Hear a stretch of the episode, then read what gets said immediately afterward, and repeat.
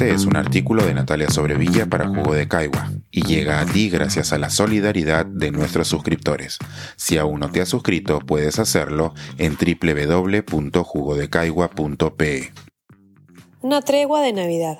Conflictos siempre ha habido y también el deseo de terminarlos.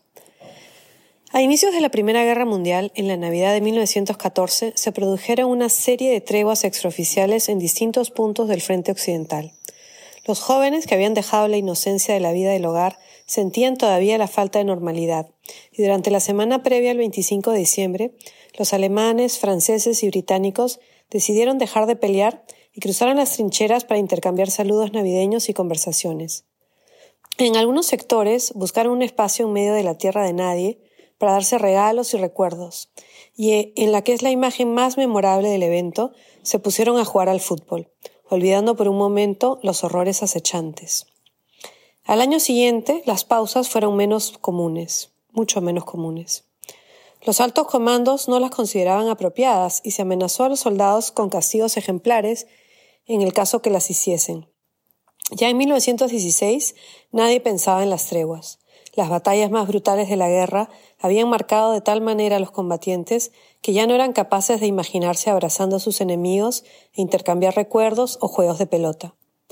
La poca inocencia del inicio se había perdido en la dura y prolongada experiencia de las trincheras, y no sería hasta después del armisticio de noviembre de 1919 cuando volverían a celebrar la Navidad. Hoy, los cristianos del Perú que celebramos la Navidad, nos encontramos también en una tregua, la situación política y los horrores que han llevado a la muerte de más de 25 peruanos en las recientes protestas ha quedado en suspenso y los enfrentamientos constantes entre el Ejecutivo y el Legislativo parecen haber amainado, mientras que las tomas de carreteras, aeropuertos y demás emblemas del Estado se han suspendido de momento. Las fiestas son siempre una oportunidad para dejar atrás las hostilidades y buscar una manera de convivir.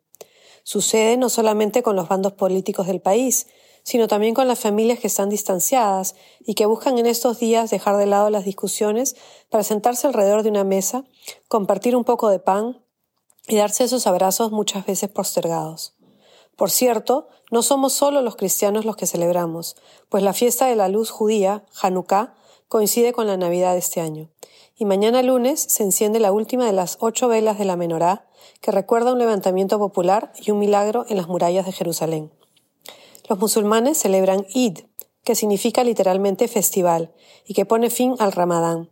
Después de un mes de ayuno, rezos y contemplación, es hora de pasar tiempo con la familia y los amigos disfrutando de banquetes. Durante tres días se celebra la hermandad y el regreso a una vida normal. La fecha es cambiante y puede ocurrir en cualquier mes del año, ya que se calcula mediante la luna en el décimo mes del Islam. En la India tienen el Diwali, que suele ser en octubre y que se conoce como el Festival de la Luz, y es el momento en que comienza el año. La Navidad se celebra en diciembre por el solsticio de invierno, porque así lo decidió el emperador Constantino en el año 336. Se basaba en los cálculos del historiador Sextus Julius Africanus, que imaginó que la concepción de Jesús había sido el 25 de marzo y que por ende debía haber nacido nueve meses más tarde. Otros piensan que la fecha tuvo mucho más que ver con su cercanía con las celebraciones paganas del Sol Invictus. Muchas de nuestras costumbres navideñas, como encender velas, decorar árboles y usar guirnaldas, son muy similares tanto a las fiestas paganas romanas como a las celebraciones paganas del norte de Europa. Sin importar el, el, origen de estas tradiciones, que en el hemisferio sur parecen estar algo desfasadas cuando tenemos que imaginar nieve y pinos a inicios del verano, es así que el 25 de diciembre celebramos la llegada del niño Jesús. Al igual que muchas culturas en el mundo, lo hacemos sentándonos alrededor de una mesa a comer, conversar y darnos un abrazo. Y en estos momentos en el, que, que el país está tan dividido y muchas familias deben hacerlo sin uno de sus seres queridos por la violencia política desatada, debemos pensar en la importancia de la tregua. Sin embargo, tampoco debemos olvidar que si el conflicto sigue y las facciones se ponen cada vez más beligerantes, habremos perdido la oportunidad de encontrar una salida a ese terrible entrampamiento en el que nos encontramos. Celebremos con nuestros seres queridos, con la familia que tenemos y con la que nos hemos construido con los amigos.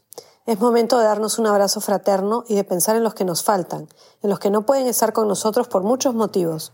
Y sobre todo, tengamos la firme convicción de que en otras mesas hay quienes también desean que la tregua se convierta en paz mientras encontramos una salida para el país. Dicho esto, les deseo una feliz Navidad, con cariño, sin tregua. Pensar, escribir, editar, grabar, coordinar, publicar y promover este y todos nuestros artículos en este podcast cuesta y nosotros los entregamos sin cobrar. Contribuye en www.jugodecaigua.pe barra suscríbete y de paso espía como suscriptor nuestras reuniones editoriales.